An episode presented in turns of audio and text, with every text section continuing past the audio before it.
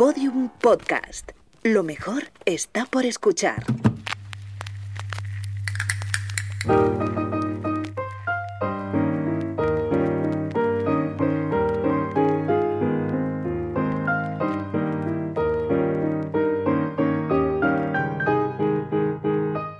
¿Sabías que la cancelación más sonada de la historia del arte no es la de Pablo Picasso, que sigue intacto, sino la de Michelangelo Merisi da Caravaggio? Ahora lo consideramos el gran maestro del barroco, pero fue silenciado al poco de morir.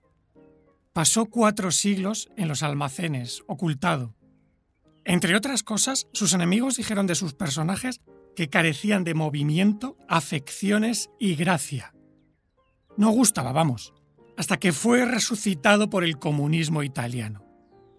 Encontraron en sus escenas la verdad que necesitaban después de la Segunda Guerra Mundial. Pero esa es otra historia.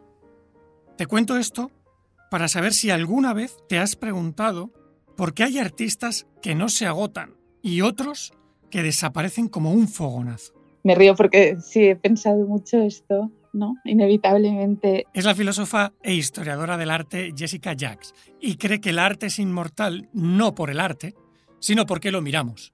Por eso habla de arte inagotable. Ese no es un término mío, es un término de, de Adorno, que dice que la, la, obra de arte es más prolífera cuanto menos se nos acabe. Y creo que, bueno, Picasso obviamente ha estado en, esta, en este lugar, por lo que sea, también por la economía Picasso, por supuesto.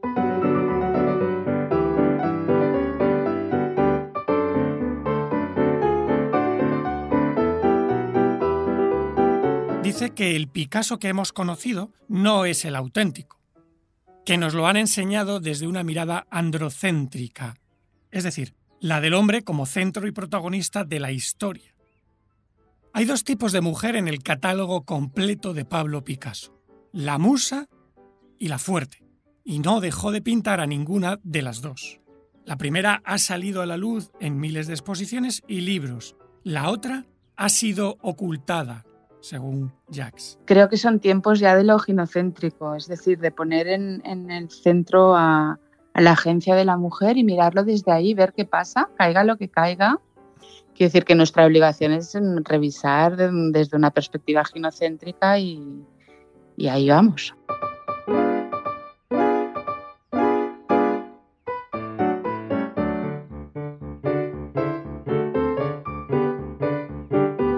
Las sociedades han ejercido su derecho a revisar su pasado, a construir otros relatos, a contarse a sí mismas.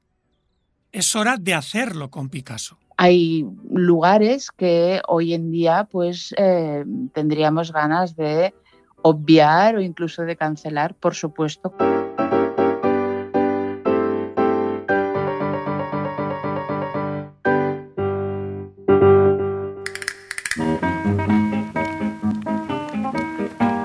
Libres de Picasso, un podcast original de Podium sobre mujeres libres, con Pello H. Riaño. Episodio 5. Las impertinentes.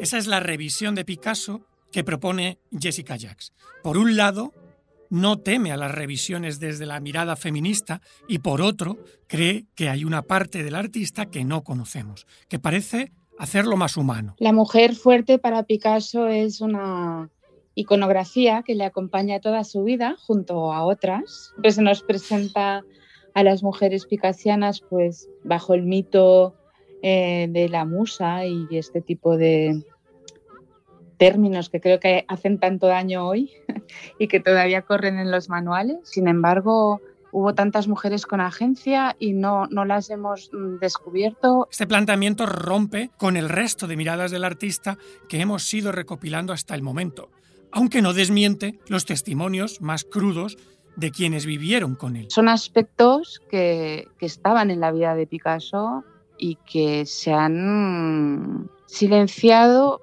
Pues por el canon, francamente, no. Y ese canon seguramente no se ha querido revisar todavía, pero va a ser inevitable, ello, que se revise. No, esto no, esto no se puede parar. No lo digo yo, lo digo porque trabajo con jóvenes, eso, ¿no? De 18 a, a 20 y tantos y esto no, lo, esto no se puede parar.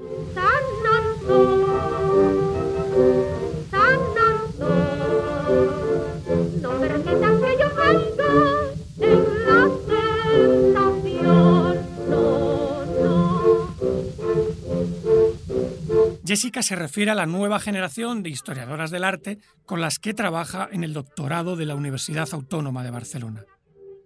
Ellas son quienes sacarán a la luz esa mujer fuerte del artista depredador. Lo estamos desplazando hacia nosotras, porque somos nosotras las que vamos a hablar de esto. Entonces, naturalmente cambia y Picasso significa otra cosa.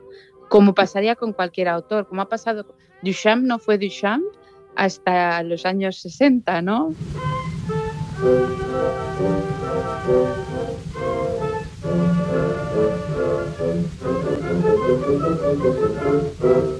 Pero entonces, ¿es el canon el que produce esa mujer débil y deseable y no Picasso? No, claro, fue el artista. Pero hay matices. Hay una constelación de imágenes y hay una constelación de textos, ¿no? Entonces se ha hecho emerger sin esa constelación, como si fueran estrellitas solas, eh, un tipo de iconografías y nos han hecho emerger las otras. La investigadora vive en Gossol, el pueblo catalán donde Picasso dio un paso decisivo hacia el cubismo en el verano de 1906. Avanza un aspecto del pintor muy desconocido, su teatro.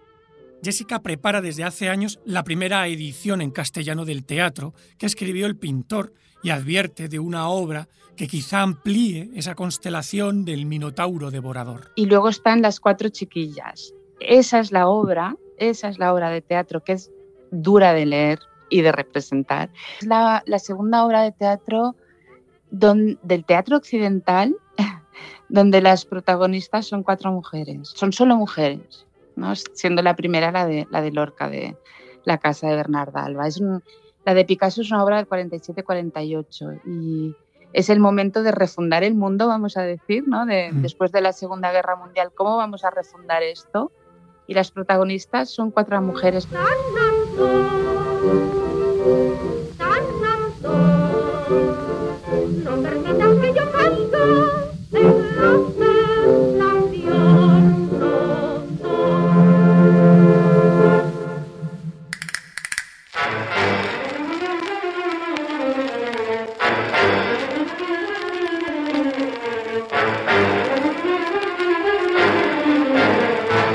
En el guion que ahora leo. Somos las historias que nos contamos. Así que ninguna narración es inocente, tampoco la de la historia del arte con Picasso. Y esta que ahora escuchas, mucho menos. Porque reivindica a las mujeres que se libraron de las cadenas, pero también porque desmitifica a un pintor cuya obra nos fascina y nos aterra como persona.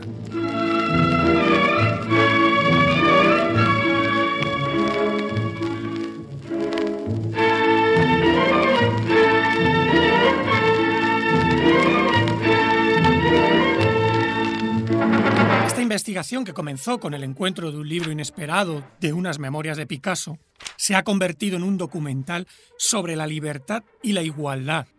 Ser libres es tener conciencia de lo que nos impide serlo. Mujeres libres fueron en realidad mujeres liberadas. Claro, por eso yo me fui a Mujeres Libres, porque consideré que la mujer tenía que saberse defender y hacerse fuerte en el sentido intelectual y, hacerse una persona responsable y, y, hacerse escuchar, porque la mujer en España no se hacía escuchar.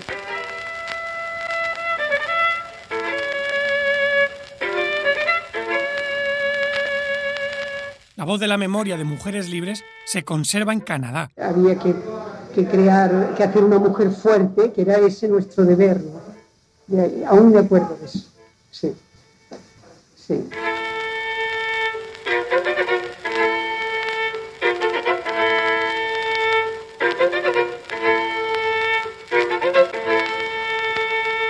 El año 2016, Martha Ackersberg donó a la biblioteca de la Universidad de Victoria, en Canadá, el archivo completo de su investigación sobre mujeres libres.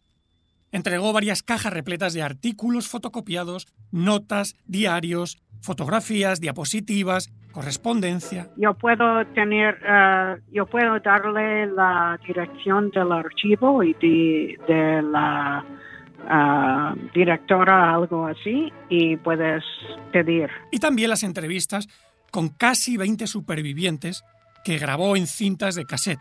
Yo qué sé, yo qué sé, bueno, es que mi cabeza ha estado muy mal. no, y he olvidado cosas, muchas cosas.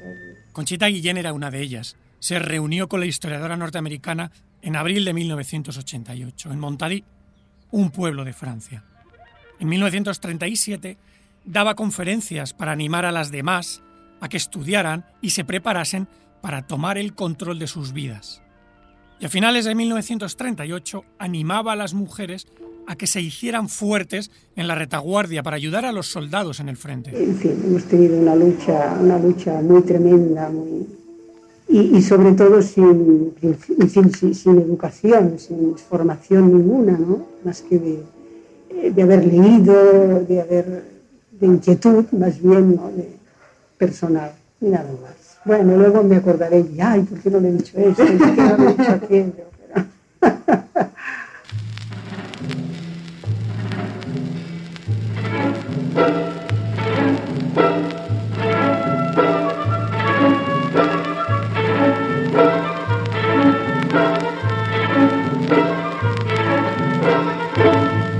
a Martha Ackersberg permiso para usar algunas de las grabaciones que conservaba la Universidad Canadiense me puso en contacto con Lara Wilson, directora de las colecciones y del archivo de la biblioteca. Pregunté a Lara si podrían digitalizar algunas conversaciones para utilizarlas. Y en menos de un mes las tenía en un enlace para que Liz Lourdes y yo pudiéramos descargarlas y trabajar con sus testimonios. Estas son las voces de mujeres libres.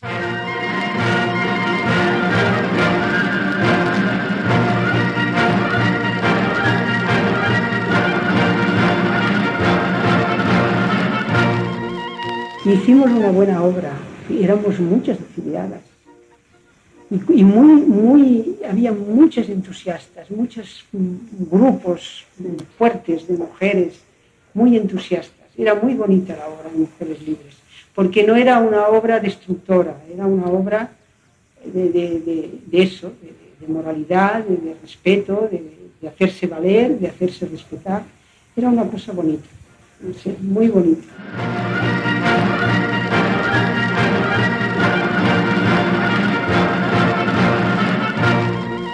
Conchita Guillén estudió con Mercedes como aposada durante los años 1937 y 1938. Las enseñanzas consistían en aprender a respetarse a sí mismas y ser respetadas. Cuando estalló la guerra apenas tenía 16 años y no había tenido demasiado contacto con los ideales y las actividades anarquistas. Así se vio inmersa en mujeres libres en los últimos meses del conflicto. En la conversación con Marza, Conchita recordaba que iban a las fábricas y organizaban conferencias con las trabajadoras. Ella acompañó a Lucía Sánchez Saornil en varias y habló en otras. Les hablaban en ese sentido, en el sentido de que la mujer, tanto en el trabajo como en la casa, tenía que hacerse respetar y valer. ¿eh?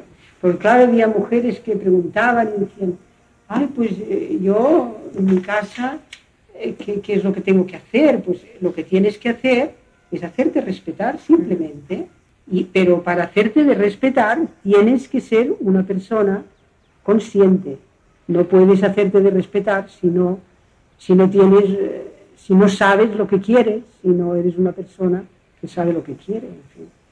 y, y, se les hablaba así, de tú a tú, en, en las fábricas, en todos sitios. Di un paso adelante para hacerse respetar y Conchita Guillén abandonó la escuela a los 12 años. Se afilió a la CNT en 1936, cuando su padre marchó al frente, y sintió la necesidad de hacer algo por la revolución.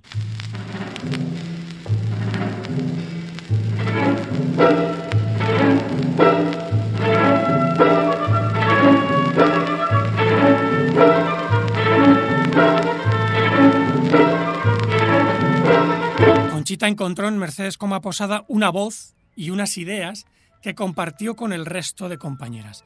Y de esta manera continuó la cadena revolucionaria que inició la mujer que le hizo creer en sus posibilidades. Y Mercedes Coma Posada era una persona que valía mucho en el sentido de, de, orientar, ¿no? De orientar a la persona dejándole su personalidad, ¿no? Era una persona que valía. Y nos, en fin, a mí me dice, vas a ser una buena conferenciante, pero claro, el tiempo no dio, no dio tiempo. Pero en fin, di dos o tres conferencias cortitas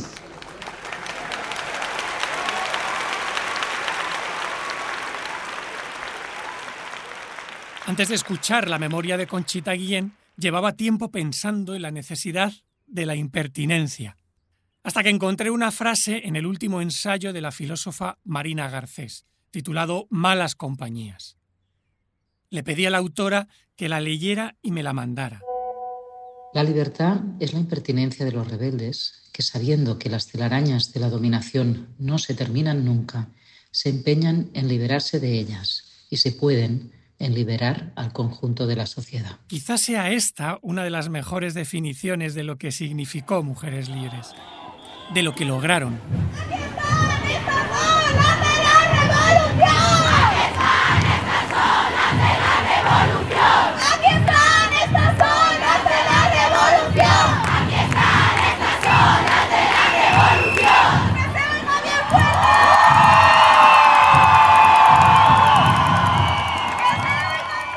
1935 nadie esperaba a esas decenas de miles de mujeres que se unieron para conquistar su libertad. Ni los más conservadores ni una parte de sus compañeros anarquistas. 50 años más tarde, todavía escuchas en Conchita la exaltación y la sensación de logro, a pesar de todo lo que pasó después. Nuestra más grande ilusión era de que nos reconocieran, de que los compañeros reconocieran nuestras verdaderas intenciones, buenas intenciones. Porque hubieron muchos compañeros que nos reconocieron y que nos, y que nos sostenían, muchos compañeros. Pero luego había otros que nos tomaban en broma, que no nos tomaban en serio. Fueron unas impertinentes.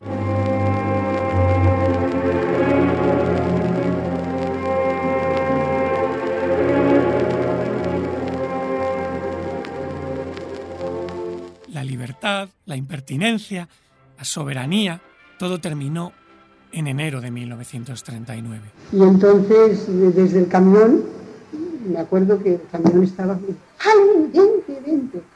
Y yo dije, no, me quedo. ¿Cómo? ¿Qué, te vas a quedar? Pero si te van a matar en cuanto lleguen, venga, que no. Y tanto me insistieron, me insistieron, que al final me marché.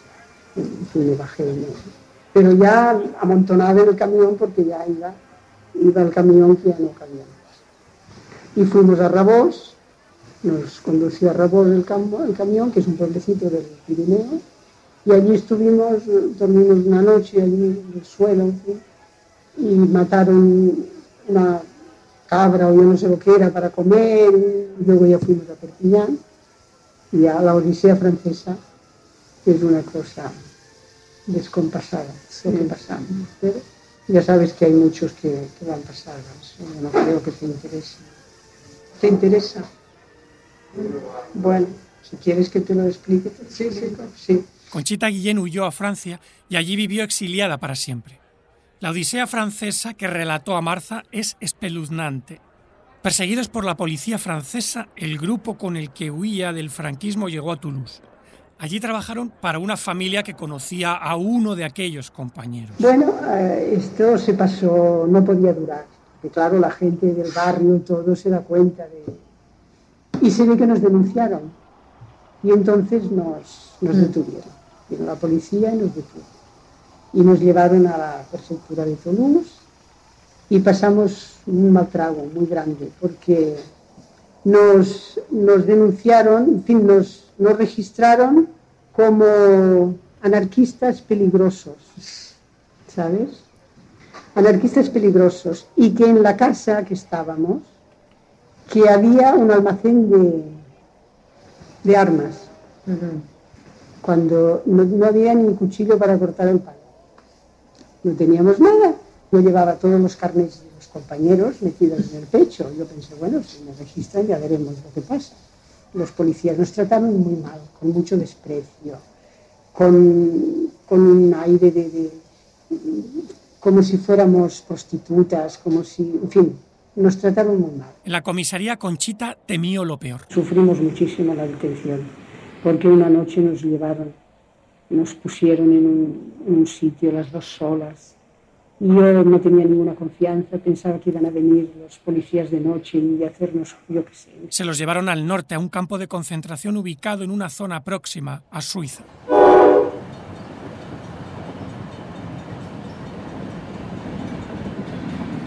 Y entonces fuimos al norte y allí las cosas se empeoraron cuando no quisimos volver a España. Porque nos querían, hacían trenes, llenaban trenes y nos llevaban a España forzados. Y nadie quería ir a España, porque ya sabíamos lo que nos esperaba, ¿no? Al que menos la cárcel y, en fin, la muerte y una serie de cosas. Y nadie quería ir a España. Al negarse, al negarnos, entonces nos dijeron que nos llevarían igual, nos llevarían forzados.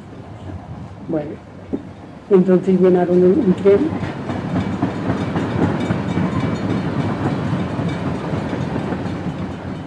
Cada dos o tres paradas la policía metía al tren nuevos refugiados españoles a la fuerza.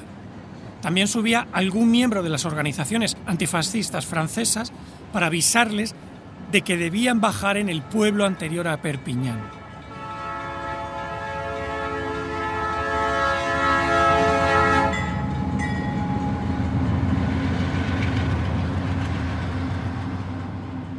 pueblo antes de llegar a Perpiñán, subió un joven y nos dijo, la próxima Perpiñán, atención, nos preparamos y tiramos el, pito de alarma, la gente gritó, empezó a tirar paquetes por las ventanillas y todo lo que quieras, y, el tren Y desde allí a los campos de concentración. El infierno fueron las playas de Argelès-sur-Mer, atestadas de refugiados españoles, recluidos detrás de la alambrada. Si lo buscas, Google te mostrará uno de los complejos turísticos más populares de la costa francesa mediterránea hoy. Y en las relacionadas verás que junto a camping aparece campo de concentración.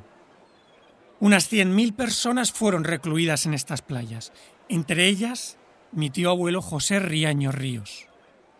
Fue asesinado dos años después, en 1941 en una cámara de gas de Gusen, en el campo de concentración nazi de Mauthausen. Su número de matrícula tatuado en el brazo era 3734. Aguantó seis meses, tenía 33 años.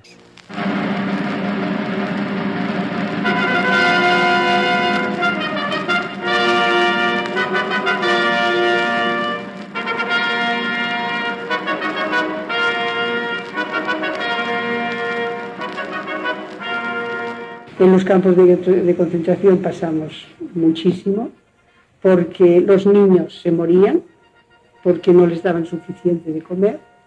Les daban tres biberones para todo el día de una leche que seguramente era rebajada y era mala. Y entonces esos niños se llenaban de vello, les salía como un vello, un vello, un vello, se ponían esqueléticos y se morían. Las personas que iban al hospital Allí les exterminaban, se apañaban para darles medicamentos y cosas que no les favorecían y hicieron una mortandad horrible en el campo de Ángeles. Los médicos del campo eran franceses, las enfermeras españolas. Conchita Guillén tenía una amiga enfermera allí. Atendió a su madre y les advirtió de los medicamentos que nunca debían tomar. Porque le dijo esto no lo tome, aquello no lo tome, y porque ella sabía los efectos que causaba todo eso.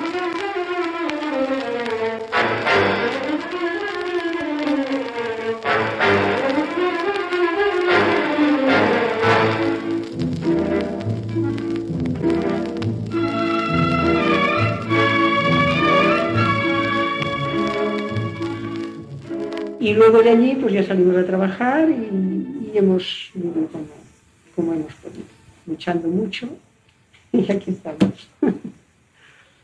bueno, no sé si te interesará. Es todo lo que te puedo decir. La libertad es una idea tan impertinente como la muerte. La vida es una sucesión de impertinencias que complican la libertad.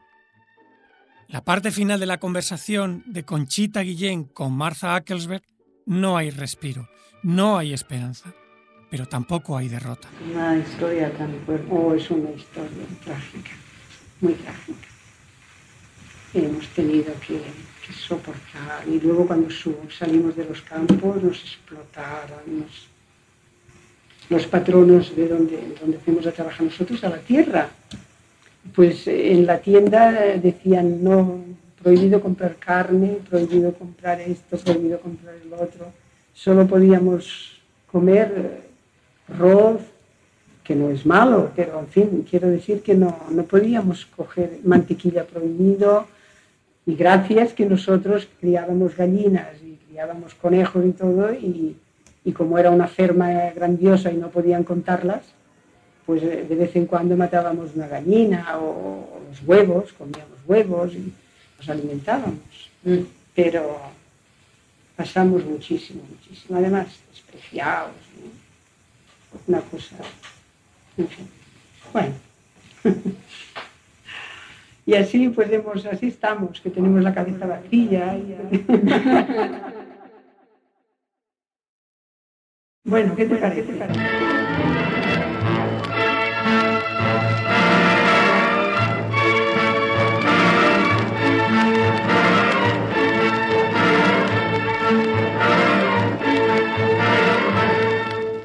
Cuando la Universidad de Victoria de Canadá me facilitó el registro de todas las entrevistas grabadas que conservaban del archivo de Martha Ackelsberg, me faltaba un nombre.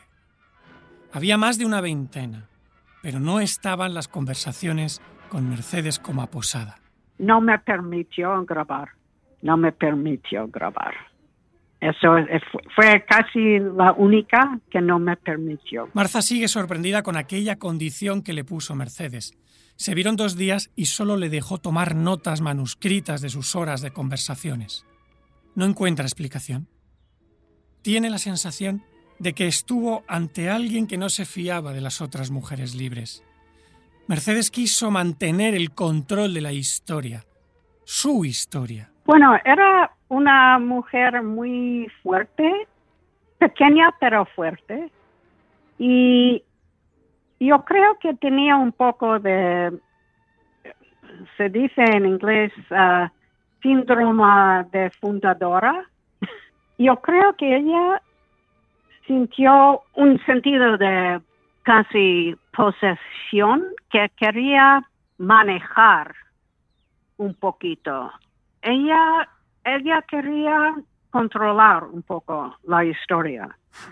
Eh, no sé exactamente cómo decir, pero incluso ah, no permitió ni a Soledad, ni a Pura, ni a otras que estaban ayudándole a... A reconstruir la historia de ellas, ¿no? Sí, exacto. Y ella, pero no le dio a ellos oportunidad de ver los documentos que ella decía que tuviera bajo su cama. No, no sé si ya, si de verdad estuvieron ahí, ahí o no. Y tampoco pura sabía.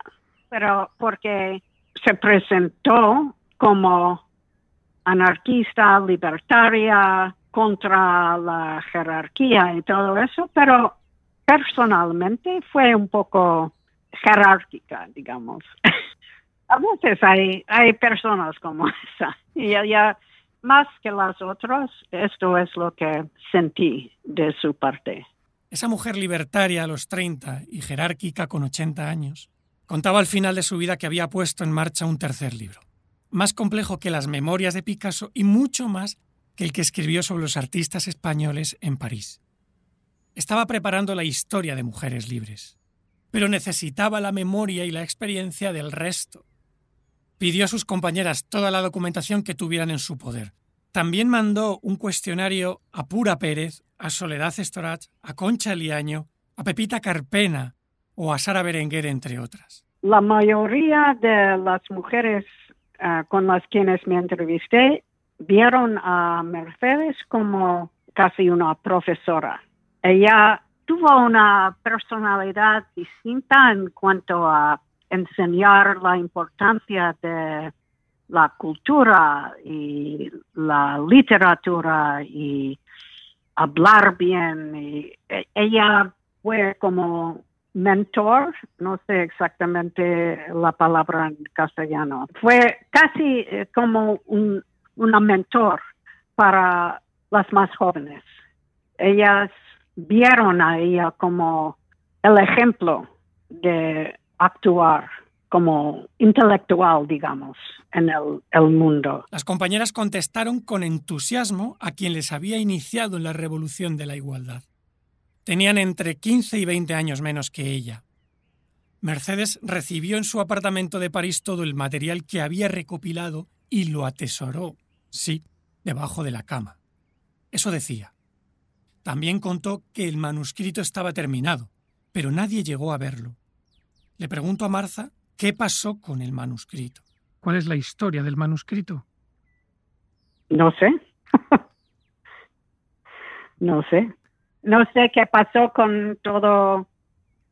Ella dijo que, que, que tuvo un montón de papeles del periodo de mujeres libres, pero no sé qué pasó con, con esos papeles cuando ella se murió. ¿Y no te imaginas qué ha podido pasar? No. Puede ser que alguien lo, lo, lo tenga, pero no sé quién es o dónde están.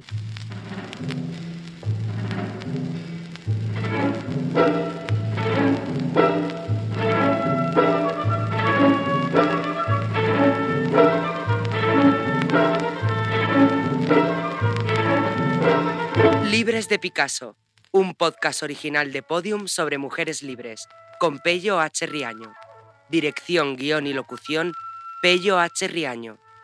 Diseño sonoro, Elizabeth Búa. Técnico de sonido, Oscar Bogdanovich. Editora jefa, Ana Rivera. Producción ejecutiva, Lourdes Moreno Cazalla. Portada, Estudio Pep Carrió. Imágenes y música, Archivo de la Biblioteca Nacional de España.